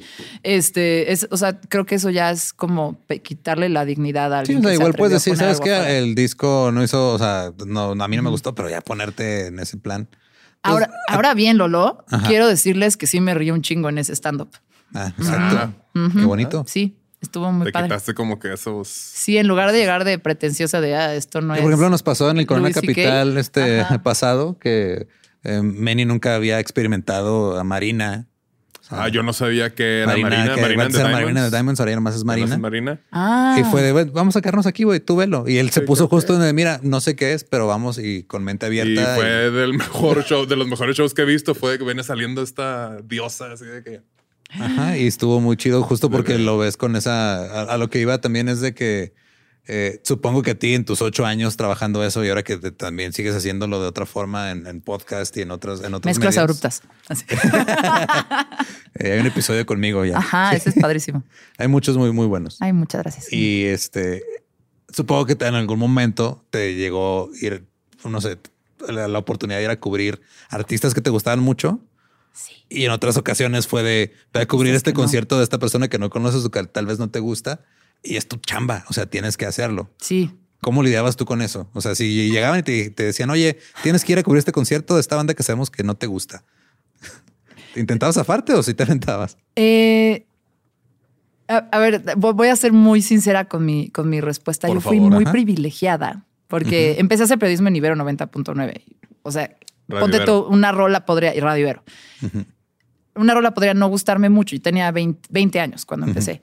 Eh, una rola podía no gustarme mucho, eh, pero en general todo estaba dentro como de una especie de curaduría que hacía sentido y me gustaba. Entonces, si te tocaba como, ah, pues ve a cubrir un concierto de Empire of the Sun, Mm. Pues sí, o sea, no sé, ¿sabes qué pasaba también? O sea, como que era raro, ¿no? Rara vez que me mandaran a cubrir algo que no me gustara, ¿no? Eh, después empecé a trabajar también con Marvin y con otros medios y haciendo reseñas y, de repente sí te mandan algo que no te gusta tanto, pero al final hay como una especie de gusto musical que, que, te permitía estar, o sea, nadie me mandó a reseñar Zapito de Belinda, no sé, a Nicho Hinojosa, no, a Nicho Hinojosa. O sea, a la Bella Cat. Ah, eso sí. Ajá, es la del gatito que, la gatita que, le gusta, el mambo. Ah, me gusta mucho esa canción y que sale con los malos a bellaquear. 100%. Eh, no, no, ya aquí ya se perdió el filtro. Cuando empiezas a crecer y maduras, ya empiezas a ver la belleza en todo, que es lo que les digo. No, estoy respetando la, estoy celebrando la valentía creativa de Bellacat de sacar. no, pero creo que no, no me pasó mucho. Eh, y pasaba mucho también que sabían que o sea, sabían que yo amaba los Arctic Monkeys, entonces todo lo que era Arctic Monkeys lo escribía yo. Eh, y sí, de repente, pues si haces bien tu chamba, también pones lo que, los cuestionamientos que tienes que poner como periodista o lo que sea. Pero la verdad es que siempre, casi siempre tuve suerte de escribir sobre cosas que en general me gustaban, aunque no fueran mi máximo. Y si no te gustaban, también buscaban a alguien que le gustara ese género. Ok. es una eh, manera chida de, armar un equipo de trabajo. Pero me tocaba mucho entrevistar bandas. Ahora, te lo voy a decir, en general yo reseñaba y escribía cuando lo tenía que hacer muy formal y escuchar y buscar y leer y ya sabes, pues sí, me tocaba generalmente cosas que más o menos respetaba, ¿no? Y, pero en, el, en, el, programa no. en el programa yo les decía, a mí mándenme a todas las bandas posibles. O sea, que vengan y se sienten aquí el, el, Black Rebel Motorcycle Club y que vengan los Kills y que vengan los Claxons y que venga este Zoe. Zoe nunca fue. Me encantaría entrevistar a Leona Regui. Em, pero no sé, que fuera esas bandas gigantescas, pero también que vayan los cabrones que tocan el martes en el Imperial. El Imperial era un foro chiquillo en, en, la Roma. Descanse en paz. Ajá, descanse en paz, muy descanse. ojalá regrese. Eh, pero Alicia también ya murió. Todas las. ¿Dónde? ¿La Alicia también ya murió o no? El Alicia ya, ya se fue. Y el otro día vi un, flyer del pasagüero y dije, ¡Ah! sigue ahí, vamos, no vaya a ser. este, pero, pero sí, el Imperial era muy lindo y todas las bandas de la escena nacional pasaron, pasaron por ahí. Eh, todos los DJs también, por un tiempo fue un club de comedia un rato y luego quebró. Ah, sí, fue un lugar de comedia. Después de que cerró el Imperial. Me hubieran invitado yo que soy tan porrista de los comediantes, güey. Eh, no, pero, o sea, creo que, eh, creo que ahí yo decía que vengan todas. O sea, yo quiero, yo quiero conocer, quiero entrevistar bandas, quiero entrevistar gentes creativas, quiero entrevistar como su rollo, como qué es, es la influencia y así. Y muchas veces venían bandas que estaban empezando y la verdad no estaban tan chidas. Pero yo lo que hacía con todas las bandas que fueran es así fueran, bueno, igual si iba el Black Rebel, sí poníamos puras del Black Rebel, eh, o una otra que no, pero lo que yo hacía es tráete tus dos rolas y tráete cuatro rolas de tus influencias o lo que estás escuchando ahorita o lo que te gusta. Entonces terminaban siendo, o sea, a, mí lo que me gustaba es entendamos la música juntos y escuchémoslas juntos, más allá de que solo se trate de si está chido o no, o te dé menos tiempo porque no está padre tu rola o yo no la entiendo. Entonces, al final es como que si cuando me tocaba hacer algo que no me gustaba, lo usaba para expandir el, mundo. Sí, yo, tu poder para el bien. Sí, fíjate. Eh, ajá, espero que sí. La verdad, sí. Es que hay que tirar buena onda, güey. La neta hay que tirar buena onda. Uno nunca sabe. y si he tirado mala onda en algún momento, eh, ah, pido disculpas, porque seguro sí. Sí, Yo, yo, estoy consciente que yo era súper snob en, la prepa. O sea, y luego ya fue después, ¿para qué, güey? O sea, no me ganó amigos hacer, sí, yo también mugroseaba y así. Creo que algo que me ayudó a irme o sea, cuando, o sea, sentirse ridículo, ¿no? O sea, de repente voltear a ver y que haya algo de música que un montón de gente está disfrutando y, tú no, y, es como... Te ciclos abrazos de... yo te la, no te la, pasas, te la pasas más chido quitándote todas esas, esas novencias. Te la, pasas más chido bellaqueando con los malos que en tu casa escuchando por millonésimamente a los pixies. A los pixies. La neta. Sí. Preguntándote que dónde está. ¿Dónde está mi mente? Ay, no, no está en un lugar bueno. eso. Porque si está chido, digo, eh, en los 2000 tan se democratizó lo que decías de, tanto la música como el pedo de cualquier, o sea, podías tener, digo, yo te platicaba, estuve en una estación de radio por internet que tenía seis escuchas y una vez este, hice una reseña de un disco de Bright Eyes para una página nomás porque sí. O sea, fue, oigan, este... Gratis, ¿no? Porque luego... sí. sí, claro. Y fue, y le di cuatro estrellas porque estaba chido, pero no era el mejor. Bright Eyes. Sí, güey. Bright Eyes, que luego los vi en Yo, Corona nunca, yo nunca había visto Bright Eyes nada y luego el Corona de que En vamos a este. ver. Sí, El, que- fue el 22. Ajá, y le, que me, me- me me mama. dio pinche mental breakdown del vocalista que ahora tocó en el Corona Capital de Guadalajara y fueron Héctor y Gabe y que el güey se disculpó por haber tocado así acá. yo lo estaba viendo de que este es el que te gusta, güey. Yo me acuerdo que estuvo estaba sufriendo. horrible. Sí. estuvo pero culero. ya tuve la fortuna De- eh, de haberlo visto antes. Era muy, yo era muy fan de Bright Eyes, muy, muy, muy así. Mil Centi, yo, fui mucho emo, de ese folquito, ya sabes. Yo también. Gringo. Ya se me pasó ahorita, ya no, ya no lo puedo escuchar. O sea, no lo odio, pero ya nunca se me ocurre ponerlo. Eh, pero hay una canción de Bright Eyes que se llama Bowl of Oranges. No Que- el First Day of My Life, ese la que es su rolón plagió, la que plagió Pepe Madero, Simón. Fuertes declaraciones. Sí. No, güey, pones Bowl of Oranges y pones la de. No me acuerdo cómo se llama, de Magnolia, no me olvides. Es la misma pinche rola, güey. Es- Ok.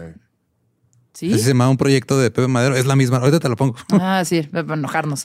Pero Bowl of Oranges se me hace un rolón y estaba muy emocionada de ese Corona Capital 2022, de a ver si la... La verdad me acuerdo que sonó horrible y me fui. Sí. O sea, Ah, estaba en la- general no chido. Pero y- en ese mismo escenario, ¿qué tal Spoon? Mm, Showzazo. y tú viéndolos desde el desde el escenario. y yo escenario te iba, así te de, iba a echar yo así, iba de hecho. Ajá, y así, ah, mira qué padre. Hola. Hola, sí, contándolo desde acá arriba. Acá hay cheve gratis, güey. Ah, mira, ya paga por la mía. Tú pensando Estás pagando si tus coronas. ir al baño o perder tu lugar o que, mm. Pero esa es una linda historia. El, al- a Britt Daniel de Spoon, que es una pinche bandota gigantesca, increíble de indie que hizo. Señores el- tejanos. Ajá. Tejanos, ¿eh? Sí. Y Tejanos, y que es de, justo estábamos hablando de la música de The OC. The. Way We Get By salía en The OC. Y Eh, te es- hicieron eh, muchas de sus canciones salieron en el soundtrack de Stranger Than Fiction de la película de Will Ferrell. Ajá, bandota. Eh, pero bueno, al Brit Daniel lo he entrevistado, lo entrevisté una vez, pero y por eso nos hicimos amigos, pero yo lo conocía porque también Arts and Crafts México, que era una disquera con la que yo colaboraba, No mames que colaboras eh, con Arts and los trajo. ¿Qué me Sí, sí, sí. Sí, no, hombre, el Arts Está and Crafts- traumado con esa disquera. Es que era cabrón. es cabrón Travis Marte con una disquera, porque eso es, es, es lo que te digo que. A ver, me gusta, me, ah, me gustan los Fleet Foxes, ¿no? Me gusta The Postal Service, no, pues lo sacó Sub Pop Records y de repente Sub Pop Records, ¿a quién sacó? Pues, ¿qué crees, güey? Sacó a pinche Nirvana y Mod Honey y, y se me está olvidando la banda de Chris Cornell, qué horror, de edad. Soundgarden. Soundgarden. El Soundgarden. Este. Audioslave. Ah, Ajá, y, y iba a quebrar y luego el indie la salvó, ¿no? En Sí. el 2008 así los Fleet Foxes llegaron como Hola, con sus sí. coritos, así, sus armonías y sus guitarritas, güey. Y este y, y- cuando ves una disquera te da como muchísimo bagaje, pero bueno, Arts and Crafts empezó con Canadá, Broken Social Scene, su Metric, su Star, su Feist. Toda, Ajá. toda esa olita de indie canadiense a mí me tenía obsesionado.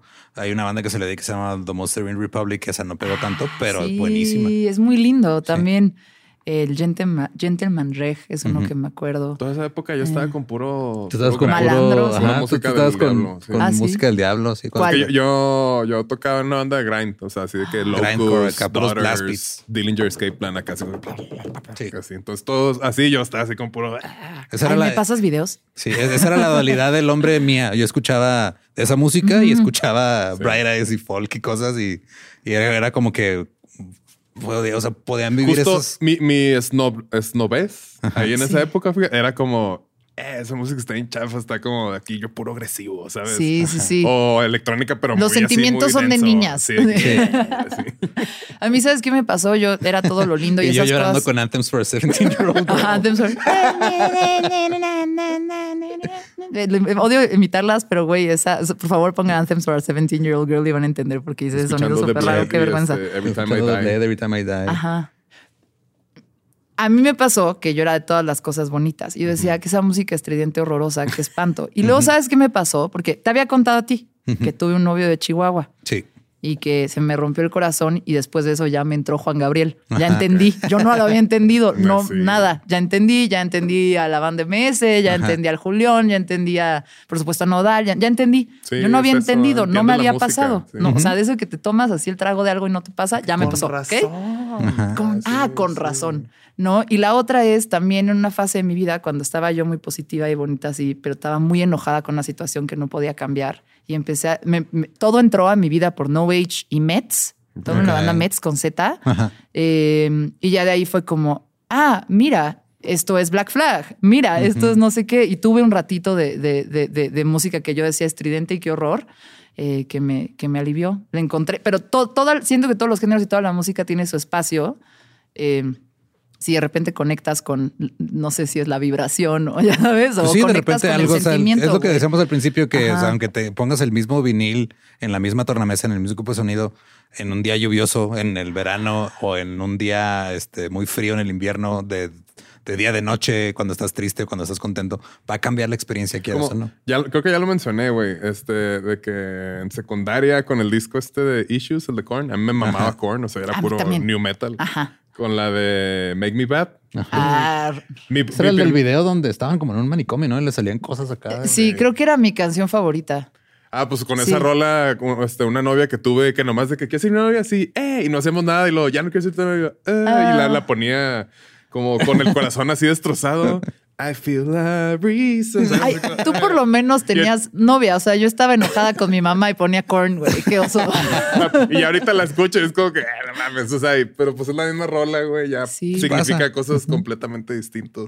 No sé. Y, pues, si querían saber este qué está pasando tanto con Pitchfork como con Perdóname, Stone periodismo musical. No, es nada más como para darle cierre al, al tema. Bueno, me hice amiga entrevistando Ah, a Brit Daniel cierto, y de perdón. Arts and Crafts los llevó, hizo un concierto y entonces ahí yo los ayudaba y luego lo entrevisté y luego como llegó ya nos conocíamos, oye, no sé qué, no sé qué, te veo en Corona Capital y, y, y fui a ese un Corona Capital y luego este Corona Capital fue yo así de, oiga Brit, ¿y qué?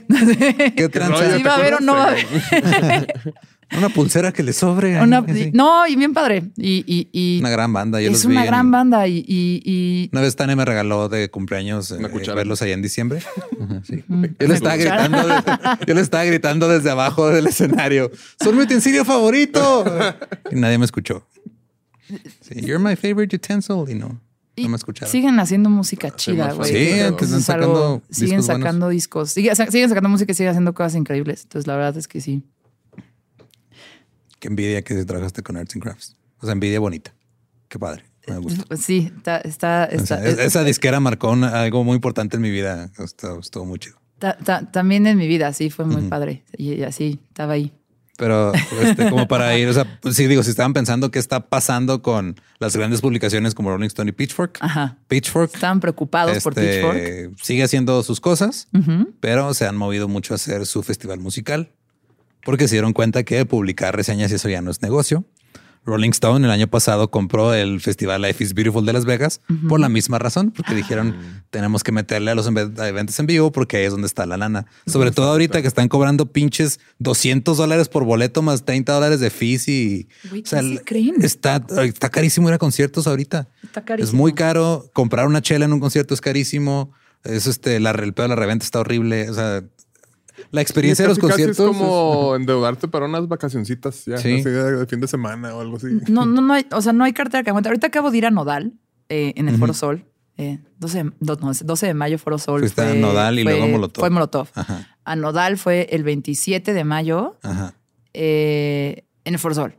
Y gigante, o sea, fue padrísimo ver, estaba lleno, estaba atascadísimo, pero a la hora de que voy a comprar los boletos con mi hermana es como, bueno, los que se pueden pagar son los de General B, que están en 700. Y se me hizo un precio del 2008 de boletos, porque eso Ajá. costaban en general a los boletos en el, ya sabes, la inflación, qué cosa. Eh, pero todavía hubo como un precio que hacía sentido. Ahorita estar hasta adelante, igual también como lo todo, creo que 1500 en estar en general A y así. Ay, güey, ok. Pero esos son los baratos, eso es lo que quiero decir, esos son los baratos. Yo, o sea, me acuerdo cuando neta yo estaba así en mi, tenía un fondo en, en el 2008, tenía un fondo que era el fondo para mi, para mi iPod, porque Ajá. se cayó en una cuba. Y entonces, y entonces estaba ahorrando para un iPod y, y, pues ponía todo el cash así en una cajita, ¿no? Y de repente llegó el Rocktubre y todo el dinero de mi iPod se fue en, en- en- en conciertos. Y me acuerdo que me faltaban 350 pesos para ir a ver a Soda Stereo en el Foro Sol. Y el entonces novio de mi mamá, saludos a, a, Lugol, me dijo, ah, yo te los doy. Y yo así de, güey, yo lloraba de, voy a ver a Soda Stereo, 350 pesos. 350 pesos. Y ahorita eso son ni Eso cuesta siquiera. una Ya- cheve. Y ahorita hay que pagar oro de ley casi. para ver a Luis Miguel. Sí, está Espero entiendan cabrón. mi chiste. Y pues sí, ahorita, o sea, la tendencia del periodismo o de la gente que se encarga de presentarte bandas nuevas y todo, pues ahorita es literal YouTube, TikTok son las que realmente están creando tendencias, como lo hicieron en su momento las revistas, el radio y Pitchfork y todo eso. Ahorita es donde están sucediendo las cosas. Hay varias cuentas de TikTok este, que sigo yo, que literal es de lo que hacía Hype Machine en su momento, es, hacen ellos. Ah, mira, escucha, ¿te gusta tal banda, tal banda, tal banda? Escucha esta nueva banda de... Hay un chavo mexicano, no me acuerdo cómo se llama, que tiene una cuenta muy chingona, que él te va enseñando bandas mexicanas indies según tus gustos que tienes de, de, o sea, de música eh, anglosajona. Y ah, está, padre. Y son ah, videitos de un minuto, minuto y medio. Ajá, mira, esta banda tiene esas influencias y la chingada. Mm. Que, o sea, me, me eh, como que cuadra con lo que hacías tú cuando invitabas a bandas un poquito menos conocidas, que decía, mira, te presento lo que están haciendo ellos, esas son sus influencias, y tú ah, juzga por ti mismo. Ajá. Y conoce más música, porque igual y te gusta esta banda y no conocías sus influencias y sus influencias te hacen crecer. Exacto. Yo, quiero decir una cosa más. Tú si puedo. Ajá, adelante. Como que ahorita estábamos hablando, o sea, algo que le respeto a Pitchfork y a Rolling Stone es más o menos a Rolling Stone, pero es haberse quedado como un poco fiel a su valor, que es la música, ¿no? O sea, al final lo que su negocio inicial y por lo que nacieron es la música y siguen como repitiendo sobre el, sobre el mismo negocio, sobre, ¿sabes? Como el mismo oficio y ahora son festivales y ahora es lo que sea. Em, MTV como que sí dijo... No, MTV sí dijo, ya no queremos nada, vámonos. Y ve dónde está. no nos importa. ¿Dónde está? ¿Dónde está? me acuerdo cuando dijeron, ya no es Music Television, ya es Millennium Television. Y ya no, ya nomás es MTV. Ay, es que esa es gente con trajes decidiendo cosas. Ahorita ya es puro ridiculousness, ¿no? Sí, güey. Es lo único que está. ¿No se murió ya? ¿No le iban a cerrar? No dijeron, según yo salieron. O sea, ya ni me importó. O sea, es como, ya déjenlo, ya está muerto. Ahí sigue, pero todavía no le avisan. Y otra cosa que quiero decir, que es mi momento intentar no ser una señora con internet. Ok. Eh, como que hay mucha gente que critica ay, sí, es que ahora todos son los playlists de Spotify y si no estás ahí, no te meten en la portada o no estás en las primeras posiciones, tu canción no va a despegar, ¿no? Los playlists oficiales de Spotify, por decir. Eh, o mucha gente que dice como, ay, es que ahora las rolas se hacen famosas por 15 segundos de un TikTok. Sí. Eh, y la gente no sabe cómo es ni el resto de la rola, ni sabe cuál es el resto de las influencias y tal. Como que yo intento no ser hater de ese tema y ahí te va. ¿Por qué? Porque yo sí, estuve, yo sí tuve una adolescencia muy sola en el, en el sentido musical, ya sabes. a nadie de mi escuela de Legionarios de Cristo, saludos. sí, no creo que estuvieran escuchando. saludos. mira, has escuchado a Leslie Feist y, o sea, alabaré, alabaré. Pues Ay, el otro día estaba que en una, en una, en una despedida de soltera y pusieron.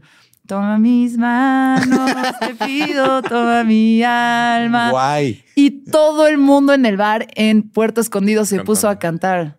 Oh padre, tuya soy. Guay. Tuya soy. No. era esa, no, era la de. Era otra. Pero de todos modos, o sea, guay. estuvo. Pues me gustó el sentido del humor, la neta. Em, en fin, como que creo que yo tuve ahí como una adolescencia medio sola, no tenía primos grandes, en el sentido musical, no, tenía primos o hermanos grandes que me pusieran rolas. Este, en mi escuela, pues mis amigas casi no escuchaban eso. Había una que escuchaba mucho eso de estéreo y no lo pasábamos. Había otra que le gustaba eh, Nat King Cole y Frank. Sinatra y como cosas así, pero nos ponían rol, pero en realidad era yo solita y Radioactivo y Reactor 105 y 99 y, y, Napster, ¿no? Y MySpace y así, pero también siempre he sido Mowgli, entonces no entendía cómo buscar. Eh, y, fue, fue como sola, o sea, fue, raro. Y ahorita lo que creo que está padre es, igual ya no tiene que haber como un intermediario en, un micrófono o un señor escribiendo una reseña desde el amor o desde el odio, desde sus, desde sus heridas, así de que... pero, pero, o sea, fuera de eso, me gusta mucho lo que está pasando. Me, gusta que descubrir música sea esta cosa como que como en muchos diferentes medios y que si alguien no sabe a quién preguntarle qué, lo pueda buscar y le pueda dar clic y, y, sabes, y poner radio de esta canción y descubrir chingos de cosas más para quien sea que se sienta solo en el mundo. Los algoritmos a mí se me hace algo bien chido también que de repente lo medio lo alimentas y luego nunca hubiera llegado yo a esta parte que está creepy que le está platicando ayer a Manny es de que por lo menos en Spotify eh, USA están ahorita en, en beta. Sí. Eh, tu DJ de inteligencia artificial. Ajá. Que literal tiene voz y te habla personalmente a ti es una voz de inteligencia artificial que tú lo pones y te dice, oye, ¿qué tal? ¿Cómo estás, Susana? ¿Qué te parece si hoy escuchamos a Leslie Feist? Porque te gusta y te pone y te habla y tú le puedes cambiar la voz si quieres, puedes que te, que te hable más, este, o que te, o sea, tienes como que diferentes DJs por diferentes géneros musicales o diferentes pero moods. pero es una voz este, de inteligencia artificial imitando a un locutor noventero. Y te va a ventanear como te ventanea el Spotify Rap. Así sí. de hablando acá de Sonic Youth, la canción que más escuchaste, Negro de J Balvin. sí, te van a, sí. Sí. Ese, ese es el futuro del radio. Y lo, todos esos DJs se van a juntar y luego ya nos van a quitar a todos el medio. Casi ya viene Skynet. O sea, lo mejor ando muy positiva porque tomé mucho café. Pero, Puede ser. pero gracias al algoritmo que hace que mucha gente no se atreve a preguntar o que se siente sola y no tiene primos influenciadores, no tiene un lolo. Sí, porque es que a, mí me pasó lo mismo. Yo siempre he escuchado a otros hablar de esta figura de, ah, es que tenía un hermano mayor tenía un primo, tenía una tienda de discos ahí, tenía un Jack Black en High Fidelity que me gritaba y me ponía las cosas chidas. Yo tampoco, yo tampoco tuve esa, esa figura. Mis papás eran muy musicales, pero su música está muy limitada, ¿no? Era, o sea, mi papá de repente ponía Vivaldi, de repente ponía Rigo Tobar, mi mamá escuchaba mucho a los Beatles, mi, mi, mamá escuchaba también mucho a los Teen Tops, o sea, ahí como que siempre había música, pero como que yo la veía acá, ah, es la música de mis papás. Y yo, ah, gracias al internet, encontré como que mi camino, fui formando mi, mi, biblioteca y mi, gusto musical. Y justo siento que ahorita ya alguien que está en esa posición, porque yo literal tuve que aprender a usar torrents, a, configurar un servidor para, poder hacer eso. Ahorita nomás bajas la aplicación. Tuve que aprender y fue un minuto nomás de que ya, sé. sí, como I know Kung Fu, I know torrents, I know file sharing. Tocaba así la pantalla de la compu y ya nomás. Sí, ajá. Es como, güey, ya toda tengo la discografía de los Beatles. y sí la tenía, sí la tenía, güey. Tengo, oye, no puedes hacer eso con la discografía de Prince. Híjole, hay unas que están en una bóveda que no. Que no salen. No van a salir. Si te paras cerca de su casa, te ponemos una antena. ex casa. Pero pues sí, o sea, siento que está padre y siento que esa, esa figura, o sea, de, del, o sea, viendo a la, a la, persona que se dedica al periodismo musical o al periodismo musical como esta disciplina que te está diciendo qué está pasando en el mundo de la música, simplemente ha mutado de medio. O sea, en su momento eran eh, compositores alemanes hablando de otros compositores alemanes en una revista en los 1800. Ahorita es gente en TikTok diciéndote, oye, ¿sabías este pedo? ¿Sabías esta banda? Este va a haber tal festival, estas bandas tocan y si te gusta esta otra banda deberías ir a verlas. Eso es, o sea, siento que esa necesidad no, o sea, se sigue cubriendo de diferentes medios y se me hace chido se me hace muy chido y, creo que, tipo, ya al final, mis últimos años de 99, que era 2015, 2016, como que yo decía, a ver, yo no, les voy a poner una rola antes de lo que tú la puedas descubrir, pero podemos hablar sobre la rola y podemos poner otras rolas que me recuerdan a esta rola. Y esa especie como de, de, de Perdón por pochar, pero el, rabbit hole de, entramos, la madriguera de conejo. Ajá, entramos por, por los Strokes y luego descubres como al, al, Velvet Underground y luego de ahí y a lo le pones a alguien a Gang of Four y se da cuenta que el Britpop se inventó en los 70s, no en los 90s. Ajá. Eh, creo que esa, esa, esa parte está bien chida. Acabo de escuchar un. Ya me voy a callar. No, no. no, no te apures. Acabo de escuchar un episodio en Unexplained. No, de hecho, no estamos grabando nada. Ah, Tú no te apures. No, ah, casi ya nada más. no, no es cierto. Em, hay un podcast que se llama Unexplained, Unexplainable. Unexplained. Unexplained. Eh, X. Ahí les dejo el link. No explicado, no explicable. Ajá. Es de Vox Media. Eh, y acabo de escuchar un episodio que se llama Awestruck. Entonces, es, Awestruck es cuando te sorprende algo, es cuando estás como paralizado porque algo te sorprendió, aprendiste algo, es tu momento de, ¡Ah! no mames, Velvet Underground. Em, o, cuando, cuando descubres de dónde vienen los samples de tus canciones favoritas de hip hop, es como... Oh, sí. Em, ese, eh, y habla, explica a un científico que estudia el fenómeno y qué pasa en tu cerebro cuando eso pasa y así. Al final, conclusión del episodio es cuando tú descubres algo de lo que aprendes que te sorprende, que te abre tantito como la mente de, ah, no mames, yo no sabía esto. Ahora sé de hip hop y, de, y, de, MTV y de, ahora sé de asesinos seriales, ¿no? Pero ese, ese momento que tienes de como aprendizaje es un momento muy lindo en la mente humana porque es cuando empiezas a hermandarte, como que tu ego baja, este, tus reservas bajan, como, ay, yo ya sé todo, ¿sabes? Ese momento es donde de repente logras conectar con otras personas y trabajar mejor en equipo y ya sabes, a lo mejor estoy diciendo novedad y a lo mejor no necesitábamos un podcast que nos los explicara, pero creo que con la música y con la labor del periodismo musical pasa mucho eso. Es como, ah, nos gusta lo mismo y mira, descubrimos esto, pero viene de esta banda, viene de esta otra cosa y empieza a expandir tu mundo y te sorprendes. Y, sabes, esta rola Step to My Girl es del sample de, de, de, Step de Vampire Weekend, ¿sabes? Y dices, ¿qué es esta rola de hip hop? Está más cabrona que la canción de Vampire Weekend. Eh, creo que ese momento es donde, pues, bajas la guardia y haces amigos y abres eso. Y la música nunca debería ser para no hacer amigos. No, porque qué bonito que dices a ese momento en el que aprendes. Lo dijo un episodio de Ted Lasso, sé curioso, no seas juzgón. Sí. Este. Que, o sea, que aprendes algo y es una sensación tan bonita, entonces como que poder tú darle esa sensación a las personas, o sea, y quitarte los no y todo, que, ah, mira, o sea, yo siento así cuando aprendo algo, entonces si comparto estas cosas, pues como que qué chido que se empiece a hacer esa comunidad. Sí, crear buena onda. Perdón por las veces que fui juzgona y no fui curiosa. Disculpas pido, disculpas públicas. Me disculpo públicamente. Pero aquí es donde les pregunto, ¿qué hubieran hecho ustedes? Ay, pues mm. muchas gracias por aceptar la invitación. Ay, no, estoy muy bien. platicamos muy, bien. chido. Eh, digo, me enseñaste de mi profesión.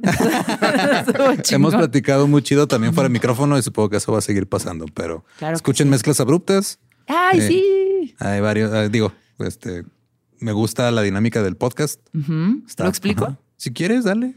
Mezclas Abruptas es mi nombre de DJ. Ajá.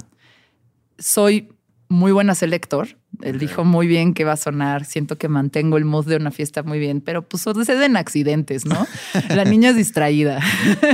Entonces de repente, pues se me olvidó mezclar o se, o, ajá, o la cagué. Voy a sacar la canción. en general, si me quieren contratar, lo hago bien. Pero parte de la magia es me llamo mezclas abruptas para que sepan que contrataron, ¿no? Hay sentido del humor.